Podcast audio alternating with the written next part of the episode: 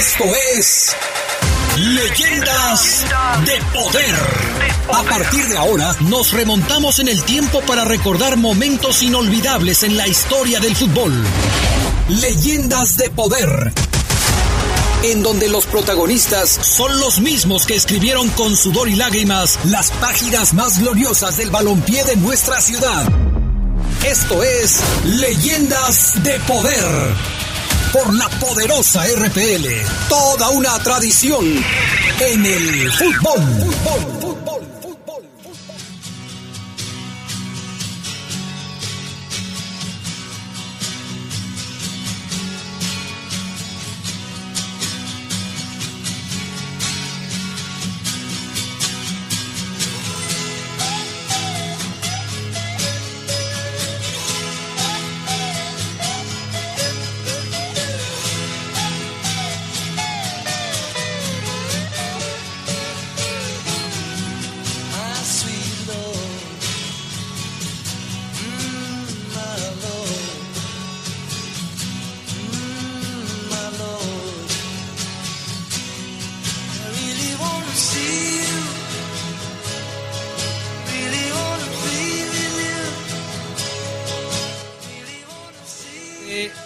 Leyendas de Poder, ¿cómo están? Muy buenas noches, bienvenidos, bienvenidas a este su programa de los miércoles, 8 de la noche, a través de las frecuencias más deportivas de la radio, las frecuencias de la poderosa RPL.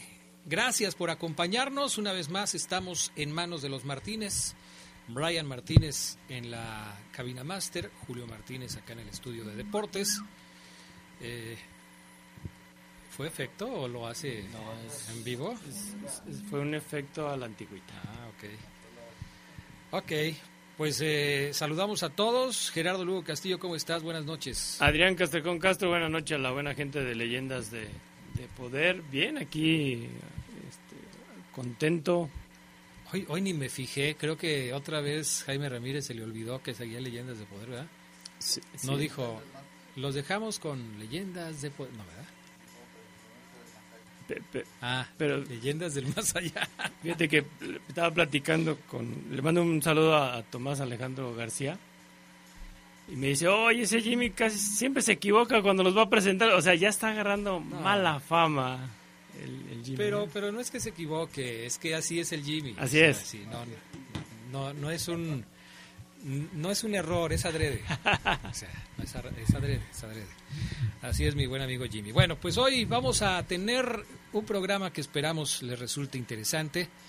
Hablaremos de, en los relatos de poder, fíjate, nuestro buen amigo Ricardo Jasso nos va a recordar un antecedente de un partido entre León y Toluca que seguramente mucha gente recuerda, eh, pero con detalles al estilo de Ricardo Jasso, lo que sucedió en aquella eh, confrontación entre León y Toluca, que no era una final, pero donde se definió un título 74-75, ¿no? Así es, ¿no? Todavía faltaba una jornada para que se definiera aquella liguilla cuando se jugó ese partido. Así es. Y ya, a pesar de que se jugó la última jornada, ya no hubo reversa eh, para saber quién era el campeón. Vamos a tener también hoy un invitado especial eh, en la charla de hoy. Jugó para los dos equipos de la Para ciudad. los dos equipos, así es. También estuvo en un equipo del puerto. Eh, hace poco lo vi en una de estas transmisiones que me invitan a hacer mis amigos y jefes Omar Oseguera y, Y Fafo, y ¿no? Fafo Luna, que hace mucho que ya no me invitan, pero en una de esas. Este, y ahí estaba él, fíjate, estaban jugando sus hijos. Órale. Estaban jugando sus hijos. Ya no lo alcancé a saludar porque fue muy rápido, se fue. Pero ahí andaba. Ahí andaba él, ya les diremos de quién se trata. Eh, y también, bueno, con esto vamos a, vamos a arrancar. A ver, súbele, mi estimado Brian Martínez, a la musiquita de hoy.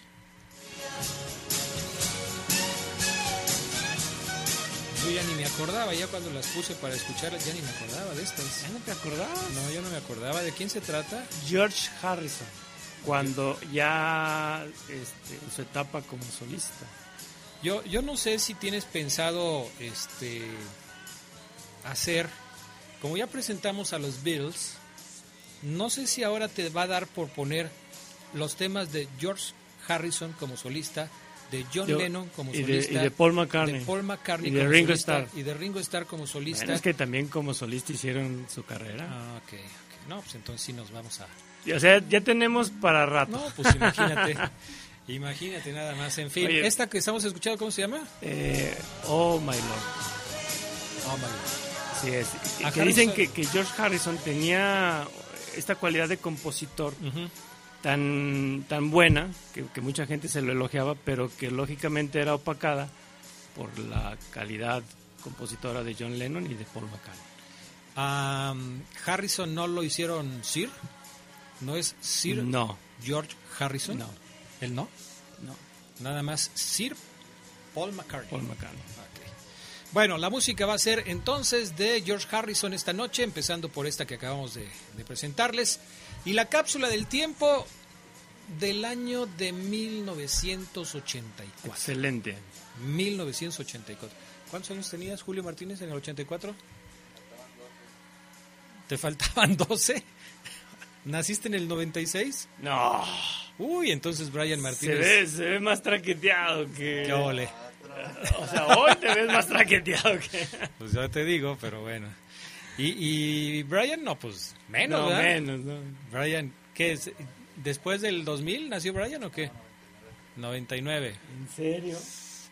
No, pues puro chavito, Gerardo. Lugo. no. ¿Podrían ser tus hijos? Exactamente, Podrían ser tus hijos, fíjate nada más. exactamente. Podrían ser mis nietos. Sí. Podrían hacerte bisabuelos si es que ya te no, yo creo que ya, ya. Nada más que no se atreve a confesar. bueno, eh, vamos a escuchar esto que preparamos para todos ustedes el año 1984.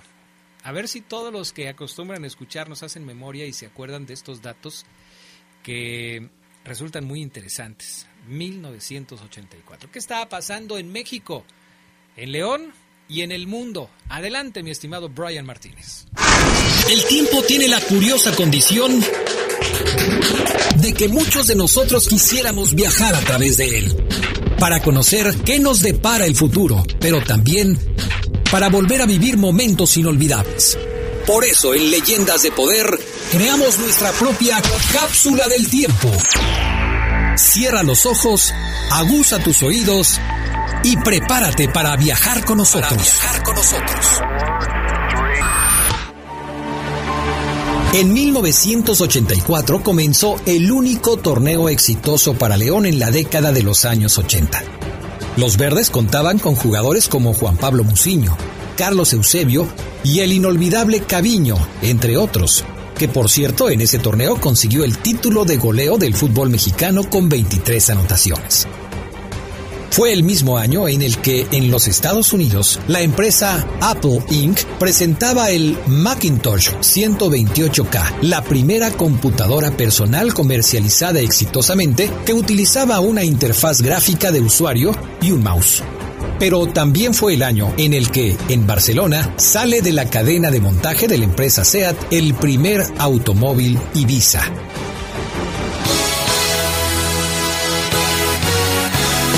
Michael Jackson alcanzaba en 1984 el éxito con el lanzamiento de su canción Thriller,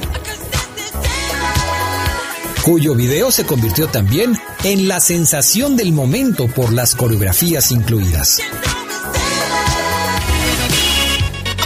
Las chicas solo quieren divertirse con Cindy Lauper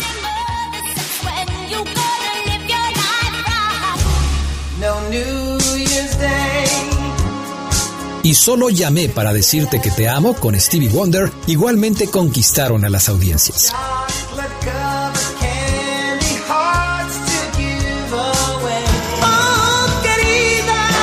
En México, mientras tanto, Juan Gabriel lanzaba uno de sus más grandes éxitos, Querida.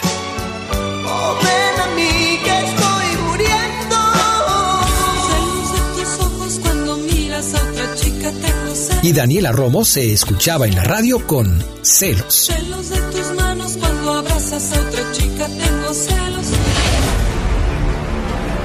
El mundo del deporte se vio opacado una vez más por cuestiones políticas. Los Juegos Olímpicos de Los Ángeles no contaron con la asistencia de la Unión Soviética ni de sus países aliados. Todo esto en respuesta al boicot impuesto por Occidente a los Juegos Olímpicos de Moscú celebrados cuatro años antes. 1984 fue también un año de tragedia en México y en la India. El 19 de noviembre, una serie de explosiones en las instalaciones de Pemex situadas en la localidad de San Juan Ixhuatepec en el Estado de México dejaron alrededor de 600 muertos carbonizados y varios miles de heridos. Los hechos se conocerían desde entonces como las explosiones de San Juanico. Igualmente, en Bhopal, en la India, sucedió un escape de isocianato de metilo gaseoso en una fábrica de pesticidas de la empresa estadounidense Union Carbide, que causaría en las primeras semanas la muerte de más de 20.000 personas. La empresa pagaría después una indemnización de 470 millones de dólares estadounidenses por los daños causados a la población. En 1984, una serie de reportajes de la BBC de Londres revelaron al mundo que en Etiopía se estaba produciendo una hambruna de dimensiones desastrosas. Miles de personas ya habían muerto de inanición y hasta 10 millones más se encontraban en riesgo de muerte.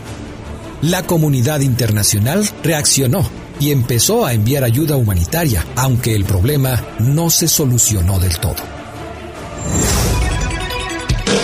En Japón, apareció por primera vez en 1984 la historieta Dragon Ball Z.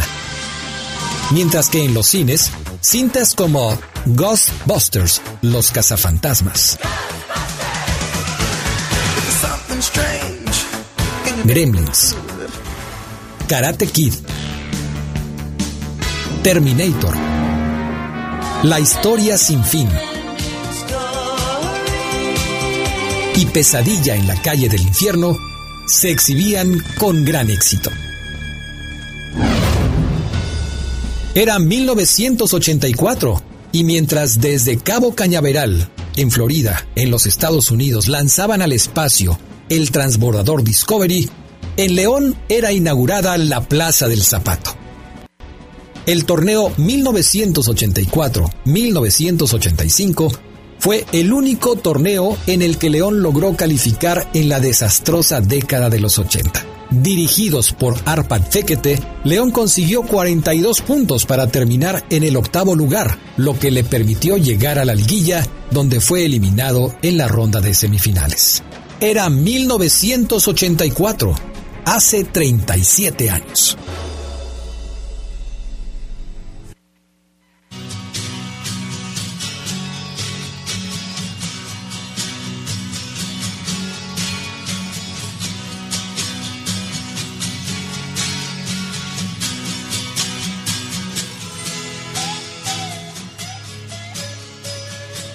Bueno, pues ahí está. 1984, esto sucedía en cualquier parte del mundo. Digo, para quienes ya estábamos un poco grandecitos cuando corría el año de 1984, es eh, imposible dejar de acordarte de las explosiones de San Juanico, del lanzamiento del Discovery, de...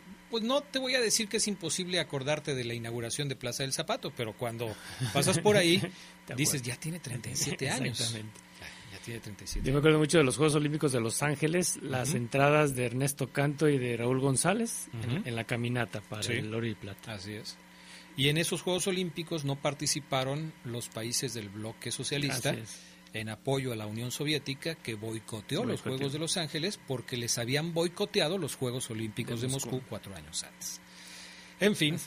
ahí está la historia, la historia del año de 1984. Algunas de las cosas más importantes que sucedieron en ese año. En el 84 estaba yo, y fíjate por qué me acuerdo del dato, estaba yo estudiando en Salamanca porque queríamos entrar un grupo de, de amigos y yo a la Escuela Superior de Ingeniería de la Universidad de Guanajuato, que está en Salamanca, entonces estábamos haciendo un curso propedéutico y estaba de moda la canción Querida de Juan Ah, Gabriel. de Juan Gabriel. Esa era, ya nos tenía hasta el copete porque cada cinco minutos la ponían y, y ahorita me acordé de ese dato, fíjate. Saludos a todos los cuates que andamos por allá.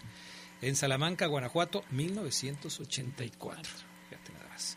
Vamos a la pausa. Enseguida regresamos con la entrevista de poder en el poder del fútbol. Sigue con nosotros. Esto es Leyendas de Poder. Leyendas de Poder.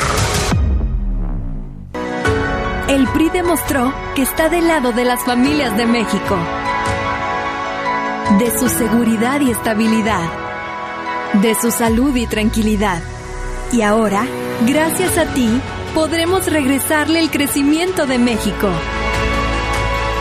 Porque para que México vuelva a crecer, México tiene que volver a creer. PRI, el Partido de México.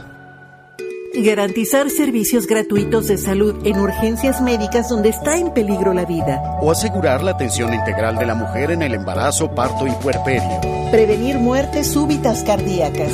Y mantener la vigilancia epidemiológica del COVID. En el Senado se aprobaron por unanimidad reformas a la Ley General de Salud para que los mexicanos tengan mejores servicios públicos y gratuitos. Senado de la República. Sexagésima quinta legislatura. Continuamos con más de Leyendas de Poder.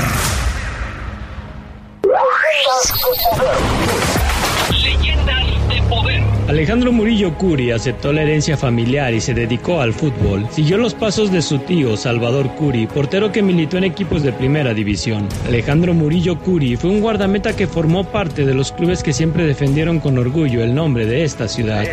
Cancerbero de estatura media, atajador como el portero a la antigua y con espectaculares lances como el guardaballas moderno, Murillo Curi defendió al arco no solo de la Unión de Curtidores y León, también del Irapuato, Veracruz y Acapulco. Irapuato, Veracruz y Acapulco. Bye. Estuvo a punto de besar la gloria dentro del plantel Esmeralda que en la temporada 84-85 llegó a semifinales. En esa ocasión, Murillo Curi compartió lances por los balones con arqueros como Víctor Manuel Aguado y Alejandro López. Le tocó vivir esas etapas oscuras de León como elemento Esmeralda en la década de los 80, aunque también las tardes de gloria como la conseguida en la temporada 91-92 con la quinta estrella del equipo León, Alejandro Murillo Curi, un leonés que sacó las garras ante los rivales que enfrentó. Murillo Curi. Una leyenda de poder. Una leyenda de poder. Una leyenda de poder. Leyendas de poder.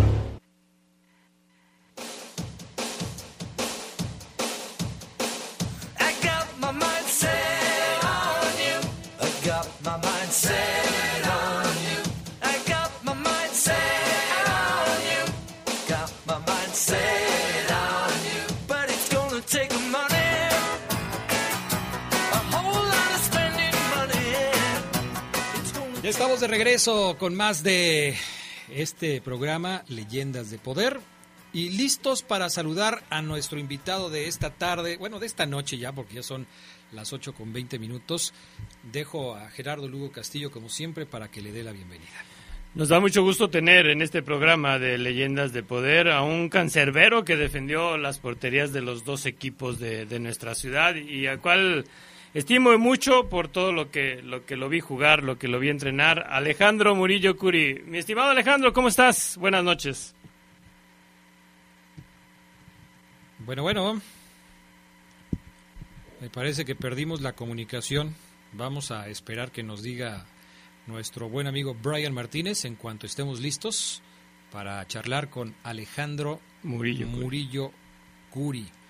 Portero, decías, de los dos equipos de la ciudad, primero en León y luego en Curtidores. Así es, y, y tuvo varias etapas eh, con, con León en la década de los de los ochentas, fue, regresó y estuvo en ese plantel de León donde se coronó, Donde se coronó en la 92. en la 91-92. Ok. ¿Ya estás por ahí, mi estimado Alejandro? No, parece que no, no tenemos todavía la comunicación. Nos informas, mi estimado Brian Martínez, en cuanto ya la tengamos lista. ¿Listo? A ver, Alejandro. Bueno, bueno. No, parece que hay ahí una falla en la, en la comunicación. No nos escucha o nosotros no lo escuchamos, cualquiera de las dos es. cosas. Pero no, no podemos entablar comunicación con Alejandro Murillo Curi. Eh, un portero que también jugó en otro equipo que no es de la ciudad.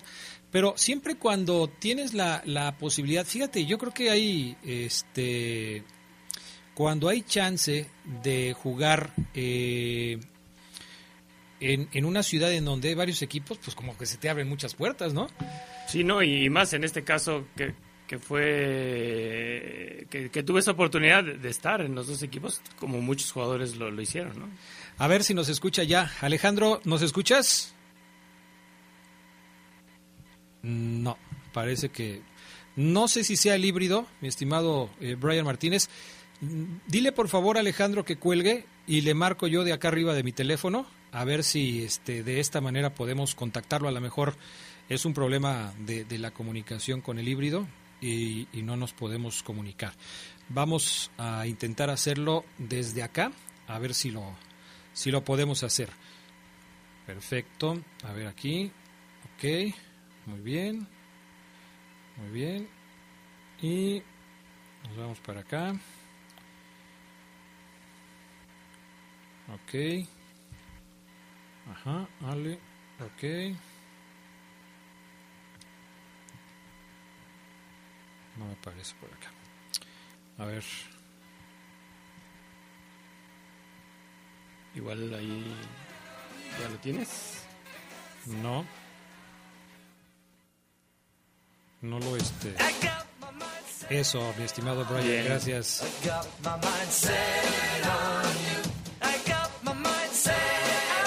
Acá, a ver, déjame ver.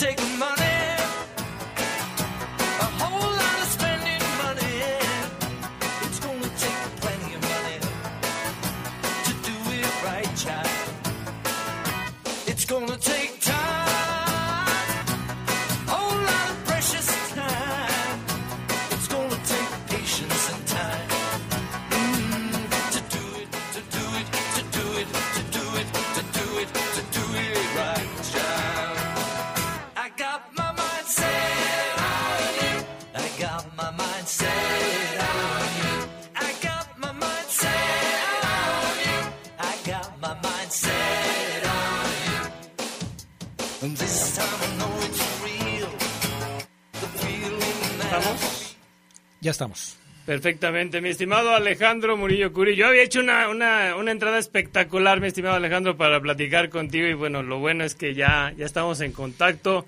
Bienvenido a este programa de Leyendas de Poder. Oh, muchas gracias, muchas gracias por la invitación y, y estamos a sus órdenes.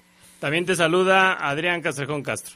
Ah, ahí estamos, sí. Aquí Y estamos. seguido y, y ahí estamos este, al pendiente de todo lo que se habla del fútbol y, y con, con buenos este, comentarios. Qué bueno, mi estimado Alejandro, muy buenas noches, un gusto saludarte. Por ahí te vi hace poquito en un partido donde estaban jugando tus chavos, creo que tú andabas de entrenador. Era una final ahí en una de las canchas que están en el, en el eh, ¿cómo se llama? En el eh, libramiento. Ándale, exactamente. Mejor hubieras dicho el nombre de la cancha y no del restaurante, pero está bien, ya, ya ni modo, ya que... A ver si invitan a comer, ¿no? Ándale. Bueno, pues, eh, déjales digo, vas a ver, ¿no? Ok, perfecto. Mi estimado Alejandro, pues bueno, como ya te había platicado, este programa se trata de, de- de recordar esa- esas glorias y esos orígenes que tienen ustedes como jugadores.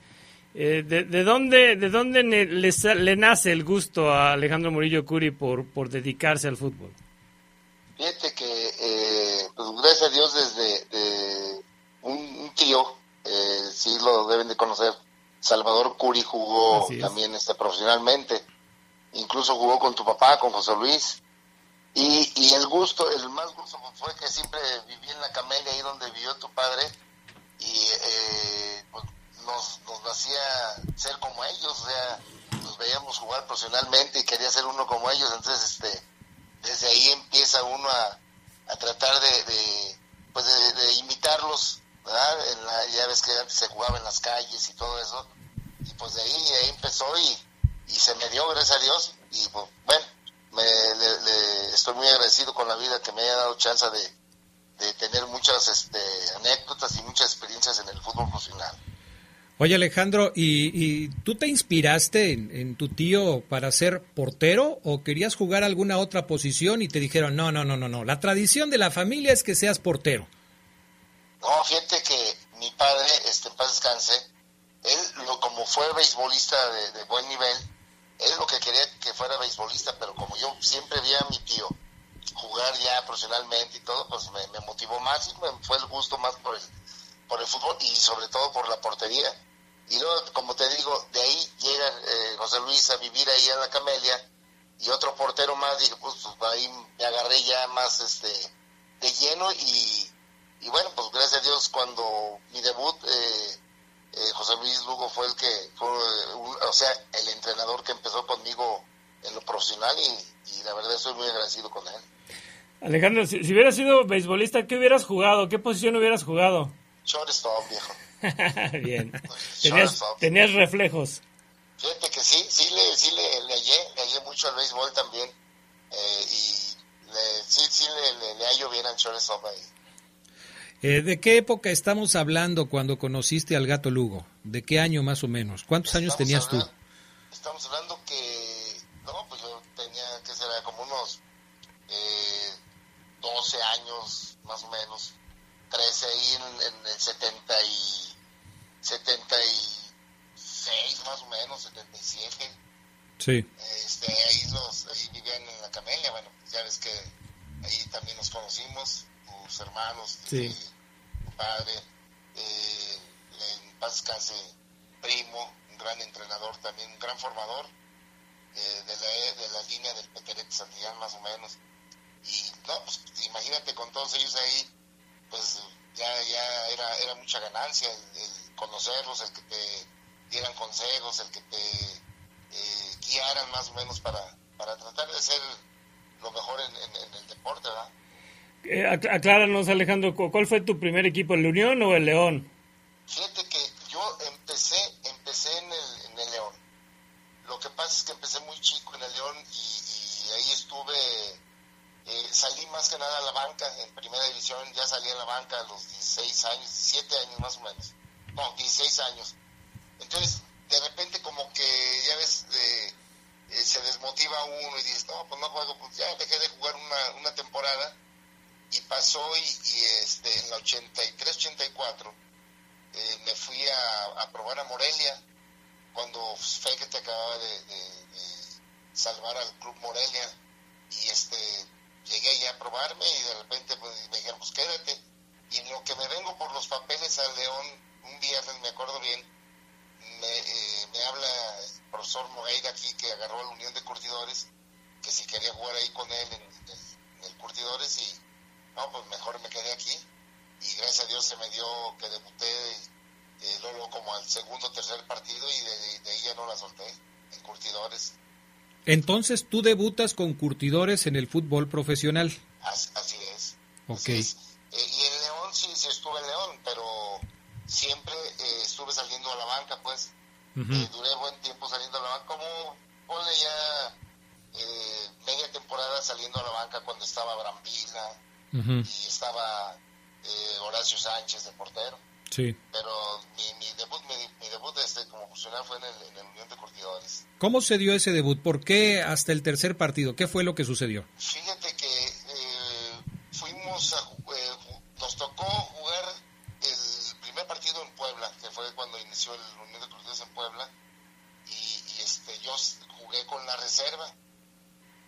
Entonces de regre- eh, nos tocó aquí jugar contra Tampico Madero y justo me- ya me saca a la, a la banca eh, el profesor Nogueira y de repente pues en una jugada ahí este circunstancial eh, se lesiona Jaramillo en paz descanse se lesiona ahí con, con, Lira el delantero de, Tampico y ahí entro y, gracias a Dios eh, me empecé a agarrar ahí la titularidad y de ahí para el Real pues bueno ya eh, yo mi, ilusión era quedarme en el Unión pero eh, me- me- cuando acabó la temporada luego me llevaron al, León que ya no debería de haberme ido yo al León eso me dijo en aquel tiempo Iturralde no que tienes que regresarte porque la carta es de nosotros y hasta que después me empapé de esto pues no la carta no era en aquel tiempo ya ves que la carta se llamaba la carta al pase Sí. Ujú.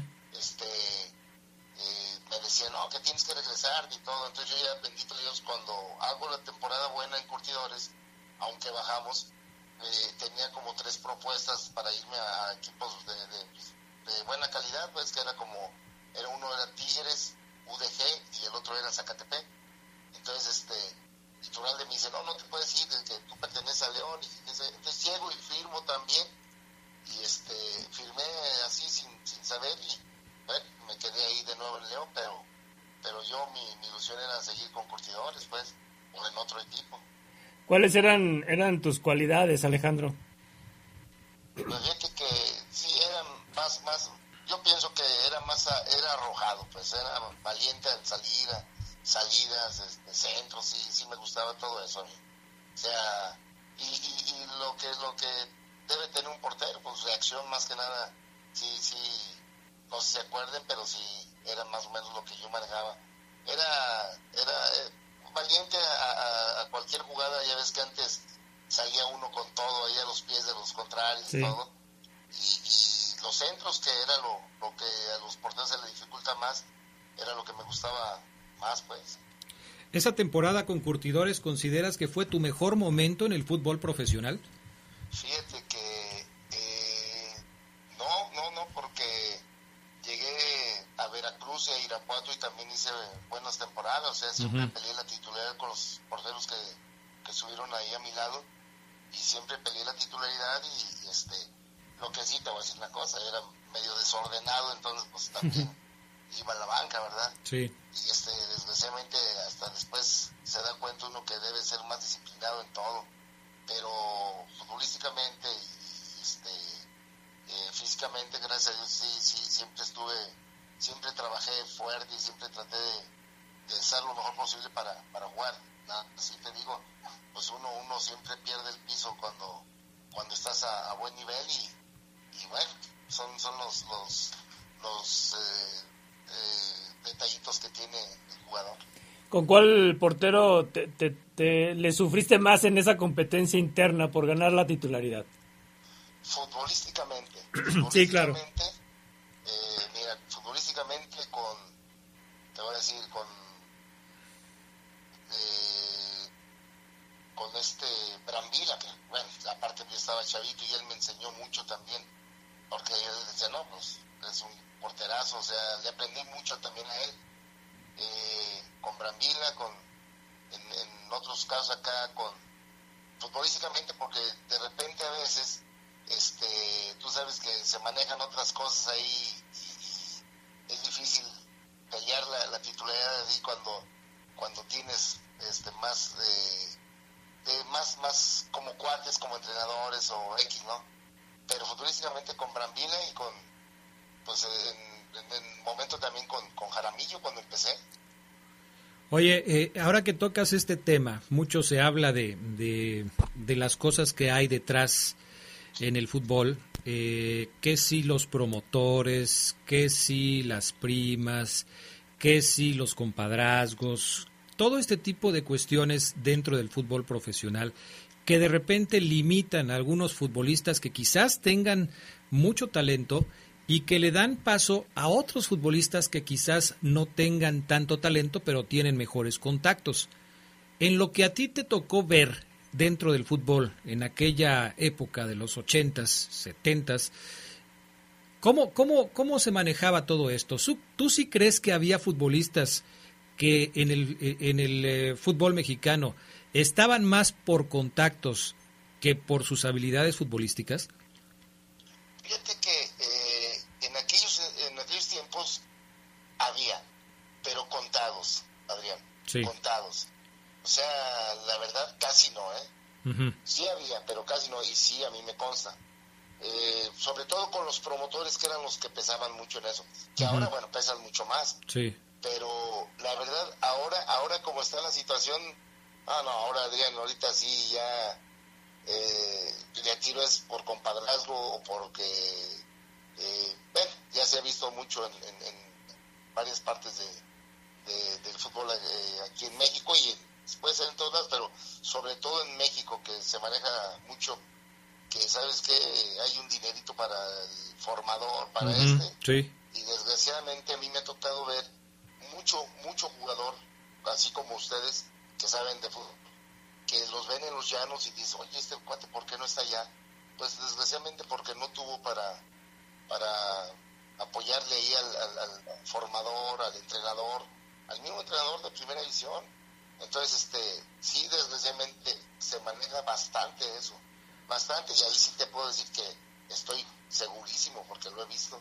Ahora, eh, esto hablando de los futbolistas mexicanos, pero seguramente supiste de algún caso de algún jugador, en la década de los 70 en León hubo muchos ejemplos de esos, o en los 80 que, que decían, este, oye, es que este cuate en Argentina me parece que era carnicero y lo trajeron acá como jugador, o sea, y- y si, si, si en México se da, imagínate cuando no había YouTube, no había videos así como para que el promotor trajera y lo mostrara y te dijeran, mira, este es Arrechea, un jugador pero tronante en la delantera. ¿Como cuántos casos viste de esos? Viste un Maisterra, sí. Marcelo bueno, ya, ya estábamos balconeando, pero la mayoría, había muchos, eh, había muchos, pero ahora hay infinidad, oye. Más todavía. Ahora, imagínate todo el, el jugador extranjero que llega, dices, dices, oye, eh, no trae nada de calidad, y la verdad, eh, pues, ya ves que antes era el pretexto de que hay que tiene que eh, aclimatarse, que, oye, los dejaban aclimatar un año, y al jugador mexicano apenas le das medio tiempo y si no hizo gol o si no hizo un buen trabajo defensivo o algo, pues sabes qué, a la banca y a ver cuándo vuelves a jugar, desgraciadamente así es. O sea, somos, pues, la verdad, para mí muy malinchistas, pues, en, Claro. este, en este caso. O sea, yo entiendo que también al jugador mexicano se le tiene que exigir, porque la verdad hay muy buen jugador, muy buen material. Lo que pasa es que también los, los, los que los dejamos crecer somos los, los mismos entrenadores, los mismos este eh, eh, parte de, de directivos que los de repente chiquea algún jugador. Yo, yo te digo, hablo en, en parejo mexicano y, y extranjero. Claro. Que yo quisiera que hubiese más mexicanos jugando para bien de, esta- de la selección, de, del buen fútbol aquí. Pero imagínate ahorita, oye, hay, hay equipos que te juegan hasta con 10 extranjeros, imagínate, Ujú. pues ya no es fútbol mexicano. No es que no vengan a jugar, pero antes, eso sí, antes Adrián y Lugo, la verdad, antes venían dos o tres jugadores, eran de calidad. Y Sí. tú sabes que los 80 fue 70, 80, 75 para arriba, hasta los 87, más o menos 90, fue el mejor fútbol y, la verdad no venía cualquier jugador a, a pisar las canchas aquí, había un Muñante, Caviño, Spencer, de- de- te hablo de, extranjeros que, Sí, son sí, sí. que se deben de... Carlos Reynoso, por ejemplo, Carlos ¿no? Reynoso, Brailovsky, eh, eh, Rubén Romeo Corvo, Reinaldo Gualdini, Nenet, no, no, no, había infinidad. Y jugadorazos como Chepe Chávez, Guillén, El Cuidio, eh, eh, García Aspe, eh, muchos jugadores mexicanos también que, la verdad el fútbol era más competitivo.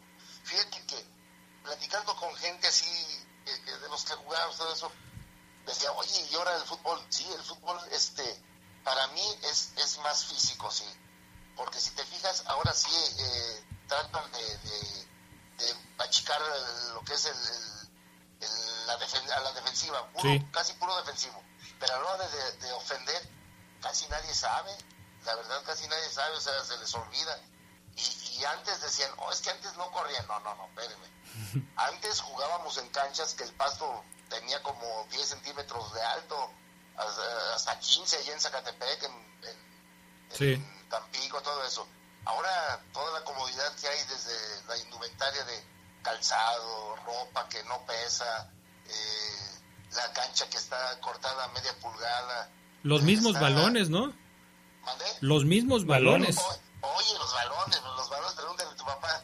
Antes para que le pegaran un balón de esos y mojadito a ver quién lo levantaba y ahorita, no, pues ese es el que no le pega bien o el que no pase bien, pues no, no, no, no, quiere decir que no, no tiene nada de técnica. Pero sí, sí, yo digo, o sea, el fútbol de antes era más, para mí, más este, eh, eh, más este efectivo, más práctico, con mejores jugadas. Ahorita ya, ¿cuándo ves jugadas de pared bonitas aquí ahorita? O una jugada de, de que desbordes en la banda y un buen centro y no, ya nada. O sea, sí es cierto, o sea, se ha hecho muy, muy este eh, físico el, el- el fútbol.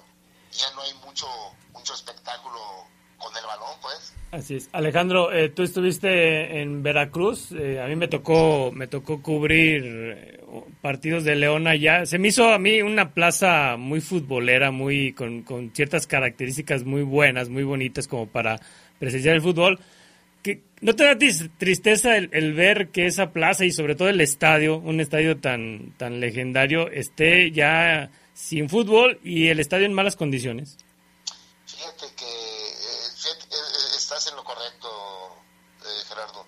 Fíjate que ese estadio, aparte de bonito, aparte de bonito, la gente cuando nos tocó llegar allá en el 90, eh, debería ser impresionante. O sea, todo mundo, es más, eh, antes de, eh, jugábamos por ejemplo un sábado, y es- ese sábado ya la gente así, sin exagerarte, mucha gente se quedaba días en el estadio para el siguiente partido de 15 días, imagínate. Imagínate, no va a dar tristeza que, que esa gente se quedara así, sin fútbol, porque no, no, no, olvídate, eh, era impresionante el, el, el- el estadio, o sea, lleno, le, le aventaban dos estadios y, y este la gente se quedaba todavía afuera. Entonces, este, sí, y, y- y te digo, eh, desgraciadamente, pues los malos manejos de, de- de directivos y eso, pero allá la gente sí también es muy futbolera, ¿eh? ¿Ese fue tu último equipo, Alejandro?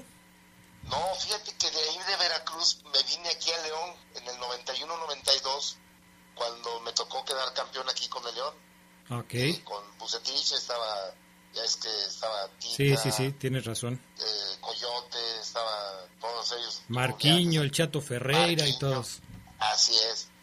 Entonces, este, eh, aquí me tocó quedar campeón con ellos, y, y después de ahí hubo un, un trato del ingeniero Cermeño con un directivo de, de, de Querétaro, de Celaya, que cuando era segunda división todavía, que quería subir el equipo de Celaya y nos mandó a varios jugadores para allá, a, a Celaya.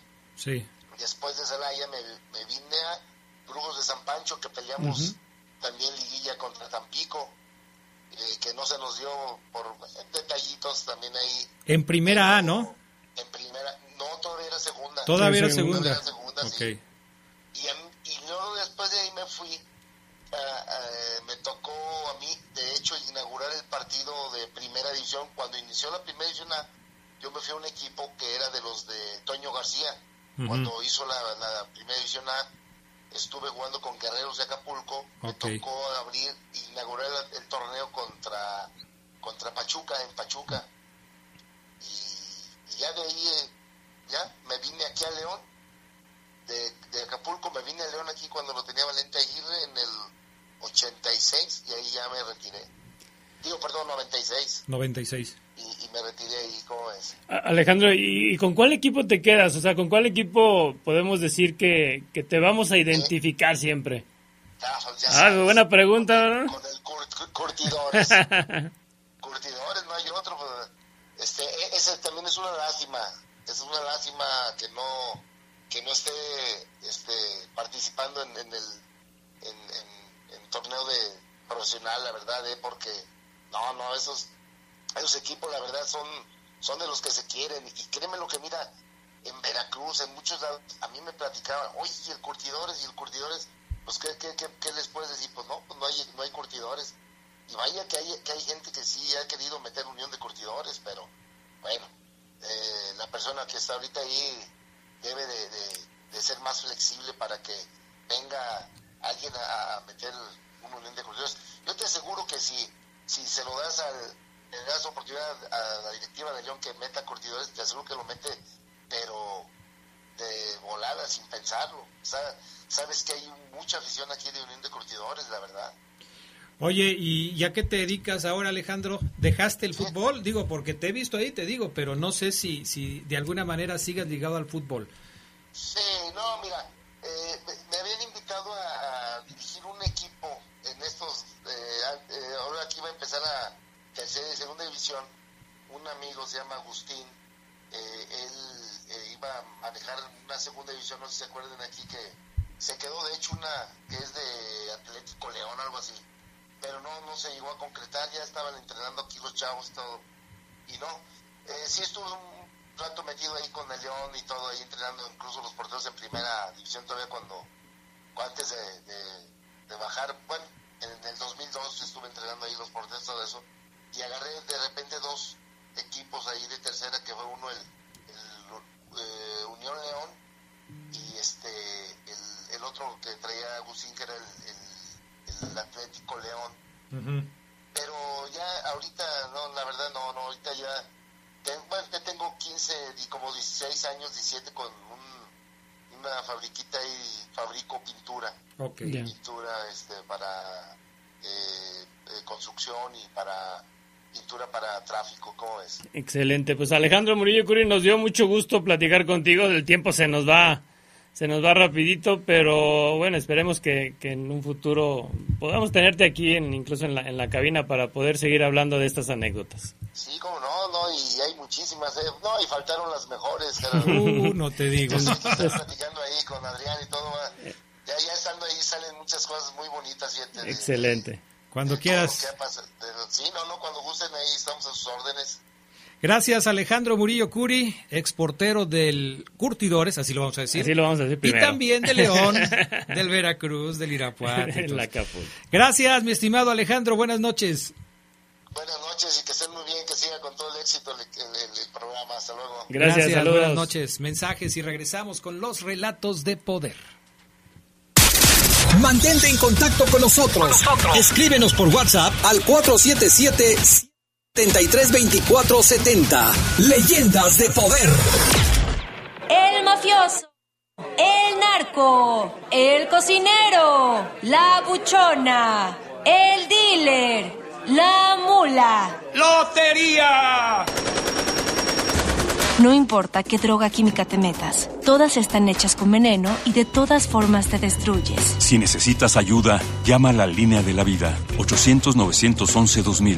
Para vivir feliz, no necesitas meterte nada. Gobierno de México. La CNDH tiene una deuda histórica con el pueblo de México y en la actual administración nos comprometemos a resarcir el daño cometido durante décadas de simulación y omisiones. Nuestro objetivo es claro, crear una cultura de derechos humanos y velar por la dignidad de las y los mexicanos ante los abusos del poder. Caminamos juntos en busca de justicia, verdad, memoria y reparación del daño a las víctimas de violaciones de derechos humanos. Acércate a nosotros. En la CNDH defendemos al pueblo. Leyendas de poder. Leyendas de poder.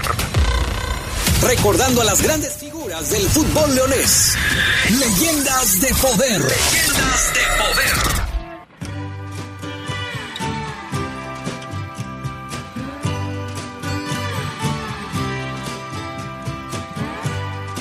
Bueno, seguimos con música. ¿Esta cómo se llama, Gerardo Lugo? If not for you. Ok, perfecto. Si no es por ti. If not for Ok, perfecto.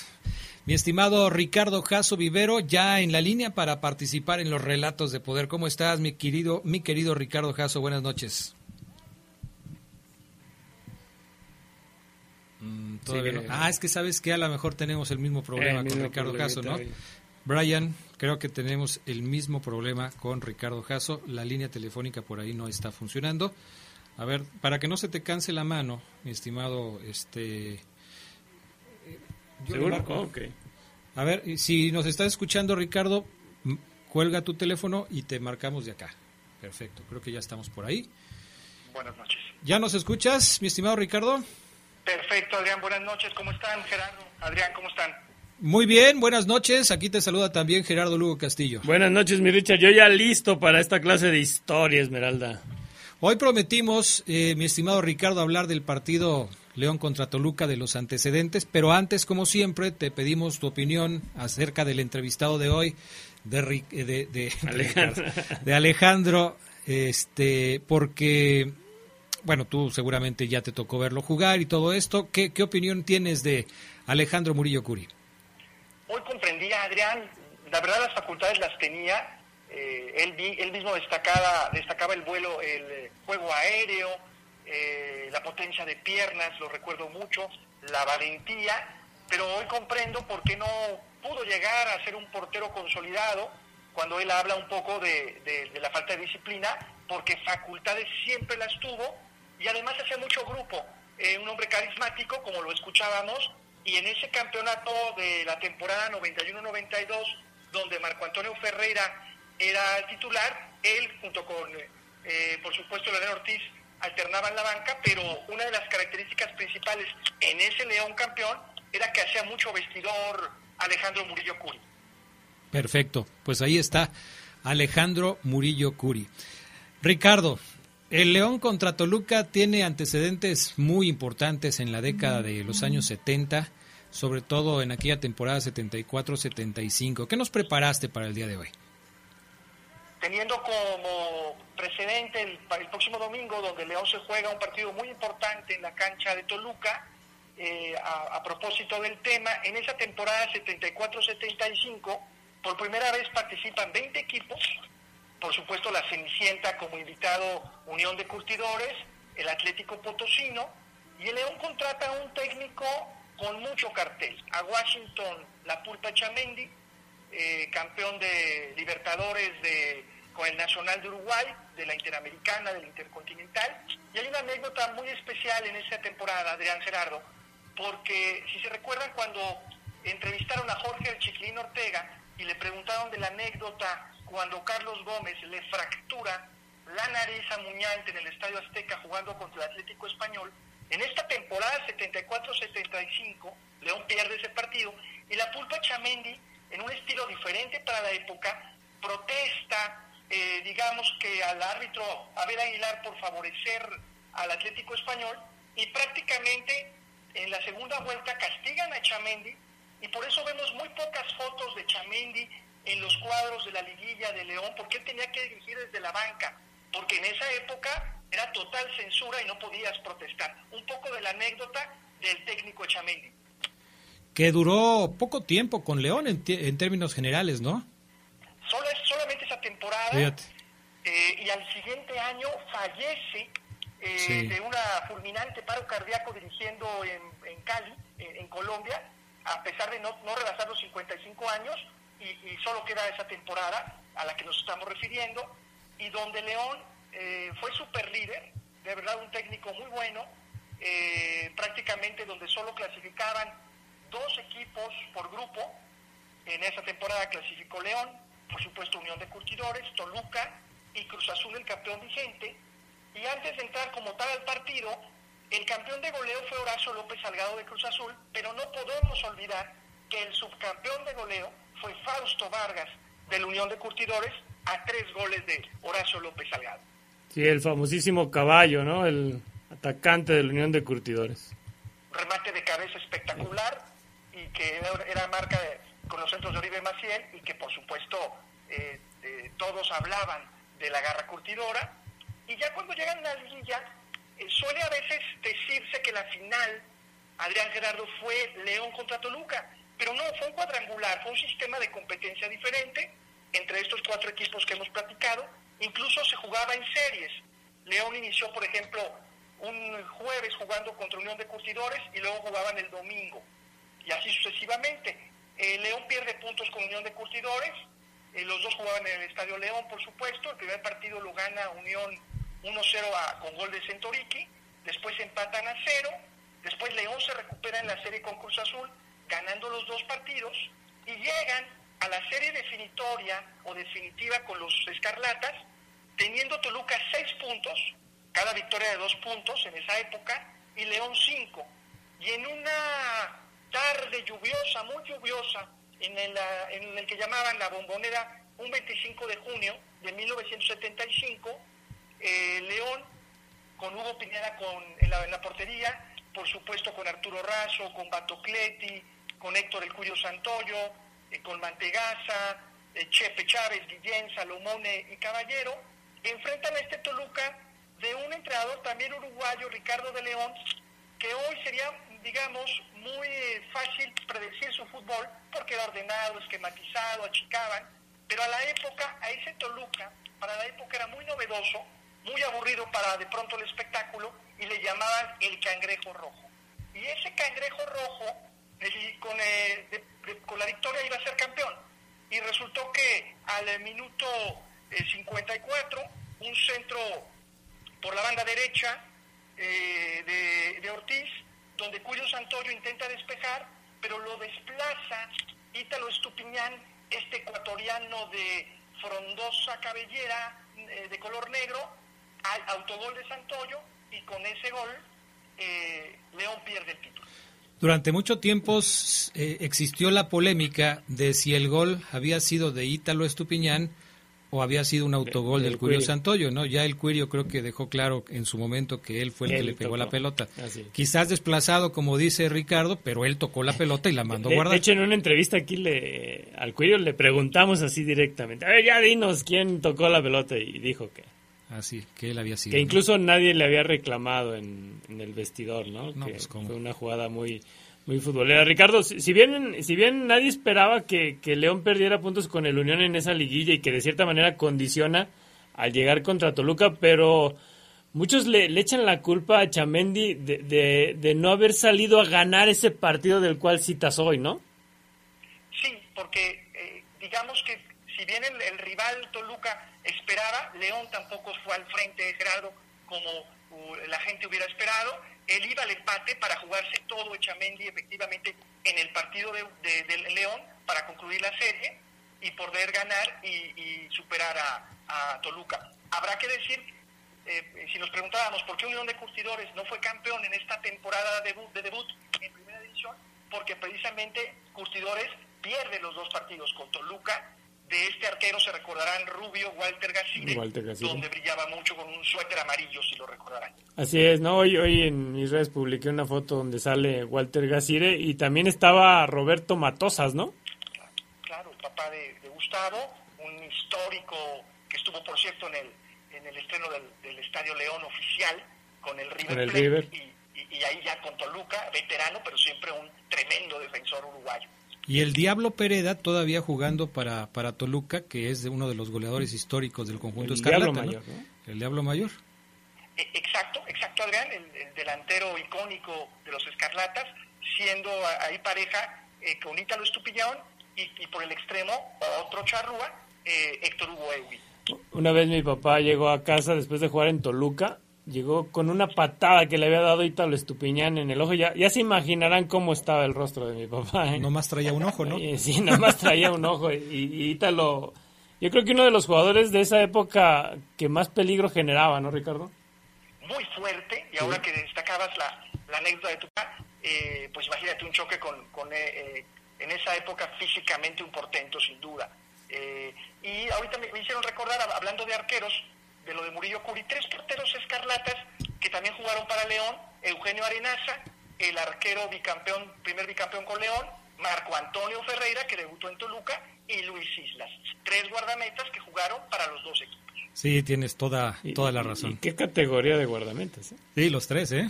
Los tres, digo, Islas mundialista, Mundialista. con Argentina, nada más para que quede ahí el dato. Ahora, en cuanto al choque entre Estupiñán y el Gato Lugo, yo creo que Estupiñán también salió, este, Con- si no con el ojo también, porque no creo que se hayan dado un cabezazo, pero si le pegó con la rodilla, yo creo que traía como una lesión en una- los ligamentos, porque el Gato Lugo no canta mal También, no, rancheras, ¿eh? también Está bien- tesonudo y- y grandote también y el. Gato Lugo. Fíjense que, que, que jugar en, la, en, la, en Toluca, yo recuerdo que los partidos eran los domingos a las 11 de la 11 mañana. de la mañana. Y hacía un frío a las un 11 de la mañana. sí. Todavía nos tocó ir a transmitir cuando León estaba en el ascenso contra el Atlético Mexiquense.